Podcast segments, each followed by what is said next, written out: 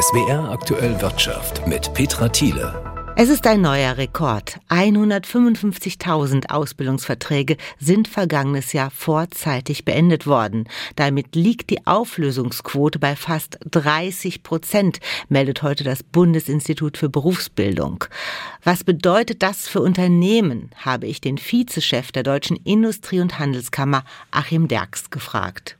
So paradox das klingt, diese steigende Quote ist zunächst einmal Ausweis einer guten Situation am Ausbildungsmarkt, weil junge Menschen so viel Auswahl haben, dass sie oft auch noch während der Probezeit oder auch danach sagen, ich habe einen noch schöneren Beruf gefunden oder einen Betrieb, der mir noch mehr gefällt und dann einfach wechseln. Und das ist, glaube ich, wichtig zu sehen. Auflösung des Vertrages heißt nicht Ende der Ausbildung. Das kann es heißen, aber bei rund der Hälfte der Fälle bedeutet es einfach ein Wechsel. Und gleichwohl ist natürlich so ein Wechsel immer auch ein ja, ein Verlust, weil es ist eine, eine, Investition, die sich für beide Seiten nicht gelohnt hat. Betriebe haben Zeit und Aufwand da reingesteckt, einen Azubi zu suchen und einzustellen und auch die Azubis haben sich engagiert. Von daher ist es auch kein Grund, sich zu freuen, sondern stattdessen immer wieder Ansporn zu versuchen, dieses Matching, also Zusammenbringen junger Leute und Betriebe noch besser zu machen.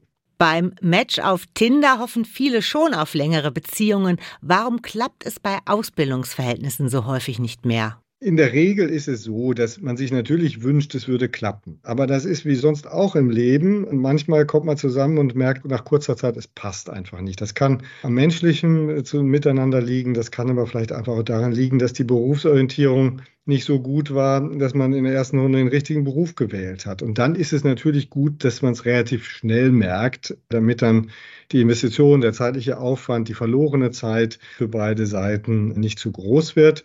Und so gesehen, wie gesagt, noch besser ist, man merkt es in dem Prozess vor Beginn der Ausbildung und kann dann verhindern, dass es zu solchen Vertragslösungen kommt. Sind junge Leute heute selbstbewusster oder mutiger als früher? Naja, sie sind selbstbewusster, weil der Ausbildungsmarkt entspannter ist. Sie müssen deshalb nicht mutiger sein, um selbstbewusster zu sein, weil sie eben wissen in vielen Berufen, dass auch andere Betriebe suchen. Und das verändert einfach die Ausgangssituation und erklärt auch, dass wir tatsächlich über viele Jahre jetzt schrittweise eigentlich einen Anstieg dieser Vertragslösungsquote sehen. Wir wissen auch, dass in guten Zeiten am Arbeitsmarkt generell die Beschäftigten eher den Arbeitsplatz wechseln. Auch das ist ja damit zu erklären, dass es Alternativen gibt, wo es eben noch schöner ist als dort, wo man bislang arbeitet und unterwegs ist. Auf TikTok gibt es momentan ein viel diskutiertes Video von einer jungen US-Amerikanerin, die mit dem Berufseinstieg zu kämpfen hat und sich weinend darüber beklagt, dass sie durch das Pendeln zum Job von halb acht morgens bis halb sieben Uhr abends unterwegs sei und keine Zeit und Energie mehr für ihr Privatleben habe. Sind junge Leute überfordert oder umgekehrt haben wir alle über 30, 40, 50 Jahren keine richtige Work-Life-Balance? Zum einen arbeiten ja heutzutage 45 Millionen Menschen in Deutschland so viele Stunden wie vor einigen Jahren 40 Millionen Menschen. Also im Durchschnitt ist die Arbeitszeit gesunken, und zwar deutlich. So gesehen ist es schon so, dass natürlich der Start ins Berufsleben eine Veränderung darstellt. Da haben sich auch früher schon junge Menschen nicht so leicht mitgetan, sondern dreimal schlucken müssen. Ähm, nur auch hier gilt, natürlich schaue ich mich in einer Situation, wo der Ausbildungsmarkt so ist, wie er heute ist, nämlich am Jahresende gibt es noch viele offene Ausbildungsplätze. Andersrum und frage mich, ob ich nicht auch mit weniger Zeitaufwand zum Ziel komme. Dazu gehört ja auch, dass ich vielleicht wechsle, weil ich einen Ausbildungsplatz finde, der näher an meinem Wohnort liegt und ich die Mobilitätszeiten verkürzen kann, die ja auch bei vielen einen wichtigen Teil dieses Arbeitstages am Ende ausmachen. Und auch das ist ja nachvollziehbar und auch völlig in Ordnung, wenn man diese Wegezeiten versucht zu reduzieren. Bei der BASF, einem sehr beliebten Arbeitgeber, haben dieses Jahr junge Leute bereits zugesagte Ausbildungsplätze nicht angetreten. Das war neu für die BASF-Standortleiterin und hat sie sehr überrascht. Wird sie sich daran gewöhnen müssen? Ja, sie muss sich daran gewöhnen und im Zweifel ist BASF eines der letzten Unternehmen, bei denen dieses Phänomen angekommen ist. Viele kleinere und mittlere Unternehmen können schon seit Jahren ein Lied davon singen oder eher ein Leid darüber klagen, dass das so ist. Am anderen Ende der Skala sind dann vor allen Dingen die Betriebe, die überhaupt keine einzige Bewerbung mehr bekommen, geschweige denn, dass ein Azubi bei ihnen anfängt. Also das ist ein Phänomen, dass natürlich diejenigen, die klein sind, unbekannt sind, vielleicht auch schlecht zu erreichen sind oder aber auch Arbeitszeiten haben, die nicht nur lang sind, sondern vielleicht auch am Wochenende liegen, Dort merkt man es als erstes und sehr bekannte große Arbeitgeber wie BASF, die merken es jetzt aber inzwischen auch. Und dieser Trend wird weitergehen, weil der Wettbewerb um junge Leute zunimmt. Nicht nur, weil weniger junge Menschen als früher von der Schule abgehen, sondern vor allen Dingen, weil die Babyboomer in Rente gehen und deshalb eigentlich alle Betriebe mehr Nachwuchs bräuchten als in der Vergangenheit sagt Achim Derks, stellvertretender Hauptgeschäftsführer der Deutschen Industrie- und Handelskammer. Die Deutsche Bahn hat in der ersten Tarifrunde mit der Lokomotivführergewerkschaft GDL heute ein Angebot vorgelegt. Eine Kernforderung der Gewerkschaft lehnt der Konzern allerdings ab. Die Verkürzung der Wochenarbeitszeit bei Schichtarbeitern von 38 auf 35 Stunden bei vollem Lohnausgleich. GDL-Chef Wieselski rechnet deshalb mit Warnstreiks. Die Konfrontation entsteht natürlich durch die Reaktion auf der anderen Seite. Die Bahn hat klar erklärt, eine Absenkung der Wochenarbeitszeit ist mit ihr nie zu machen. Und weil das für uns in dieser Tarifrunde der wichtigste Punkt ist, gehen wir davon aus, dass es ohne Auseinandersetzung nicht gehen wird. Es ist also eine Wechselwirkung. Zum Streik gehören Nummer zwei. Ja, aber muss wirklich gestreikt werden, wo doch das Angebot, das die Deutsche Bahn heute vorgelegt hat, von vielen als recht großzügig bezeichnet wird? Ein Standpunkt von SWR-Wirtschaftsredakteur Tobias Frei. Es steckt extrem viel Zündstoff in dieser Tarifrunde und es könnte richtig krachen. Es braucht deshalb Lösungen statt Drohungen, Kommunikation statt Konfrontation. Denn sonst drohen wieder einmal Streiks im Bahnverkehr und das sogar rund um Weihnachten. Die Deutsche Bahn müsste deshalb eigentlich daran interessiert sein, dass es in den Tarifverhandlungen so harmonisch wie möglich zugeht. Und es ist auf jeden Fall richtig gewesen, direkt in der ersten Verhandlungsrunde ein Angebot vorzulegen und damit der Lokführergewerkschaft bei den grundlegenden finanziellen Forderungen entgegenzukommen und der GDL auch etwas den Wind aus den Segeln zu nehmen. Aber beim Thema Arbeitszeitverkürzung direkt abzublocken, das geht nicht. Direkt zu sagen, eine Arbeitszeitverkürzung für Schichtarbeiter sei nicht machbar und dass darüber eigentlich auch nicht verhandelt werden soll, das ist ein Schlag ins Gesicht für die Bahnbeschäftigten.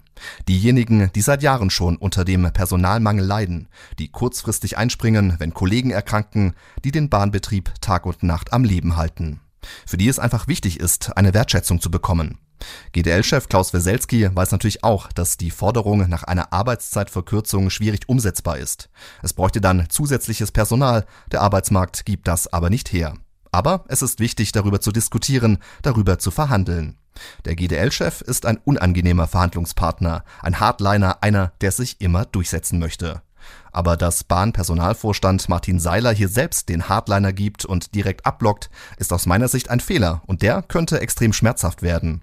Denn für die GDL ist die Arbeitszeitverkürzung ein wichtiger Punkt in den Tarifverhandlungen. Und wenn darüber nicht einmal gesprochen wird, dann sind Konflikte vorprogrammiert. Die Deutsche Bahn wäre deshalb gut beraten, mehr auf Kommunikation statt auf Konfrontation zu setzen, damit es keine Streiks rund um Weihnachten gibt. Denn die möchte niemand haben, vor allem nicht die Fahrgäste. Es kommentierte SWR-Wirtschaftsredakteur Tobias Frei.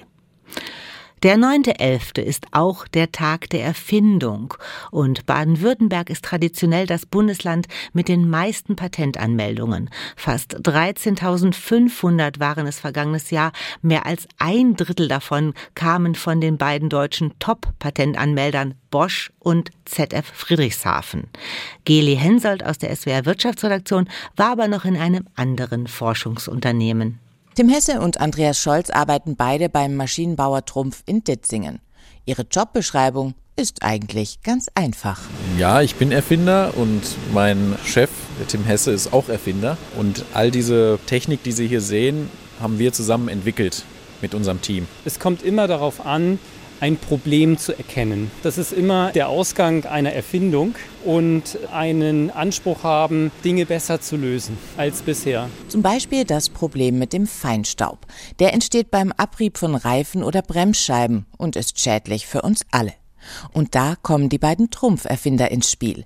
Sie haben eine Maschine entwickelt, die mithilfe von Laser eine ganz besondere Schicht auf Bremsscheiben aufträgt. Das ist im Prinzip vorstellbar wie eine Lackierung, nur eben sehr viel härter. Diese Oberfläche, die ist fast so hart wie Diamant. Darum gibt es kaum noch Abrieb auf der Bremsscheibe und damit weniger Feinstaub in der Luft. Dazu kommt, die Technologie von Hesse und Scholz spart Ressourcen und Geld. Erfindungen sichern den wirtschaftlichen Erfolg von Unternehmen. Die Zahl der Patentanmeldungen ist deshalb eine wichtige Kennziffer für einen Wirtschaftsstandort wie Baden-Württemberg. Maike Haag hat für das Institut der deutschen Wirtschaft untersucht, wie innovativ die unterschiedlichen Bundesländer sind. Sie sagt, dabei ist auch sehr stark aufgefallen, dass Süddeutschland, was die Patentanmeldungen betrifft, so unser Powerhouse ist. Das hat halt auch den Hintergrund, dass so rund neun von zehn Patentanmeldungen von Industrieunternehmen getätigt werden. Und die Industrie hat in Baden-Württemberg einfach ein paar starke Player. Der von der Bundesregierung beschlossene verbilligte Strompreis für das produzierende Gewerbe kommt in weiten Teilen der Wirtschaft gut an und wirkt sich auch auf die Aktienkurse aus. Der DAX konnte fast ein Prozent hinzugewinnen und steht aktuell bei 15.352 Punkten.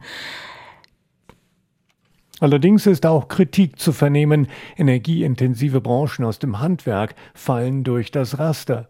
Es müsse das Energieangebot ausgeweitet werden, Planungs- und Genehmigungsverfahren vereinfacht werden. Dennoch ist an der Börse zu sehen, dass Aktien der Chemiekonzerne BASF, Covestro, Evonik, Wacker Chemie oder Lanxess gefragt sind.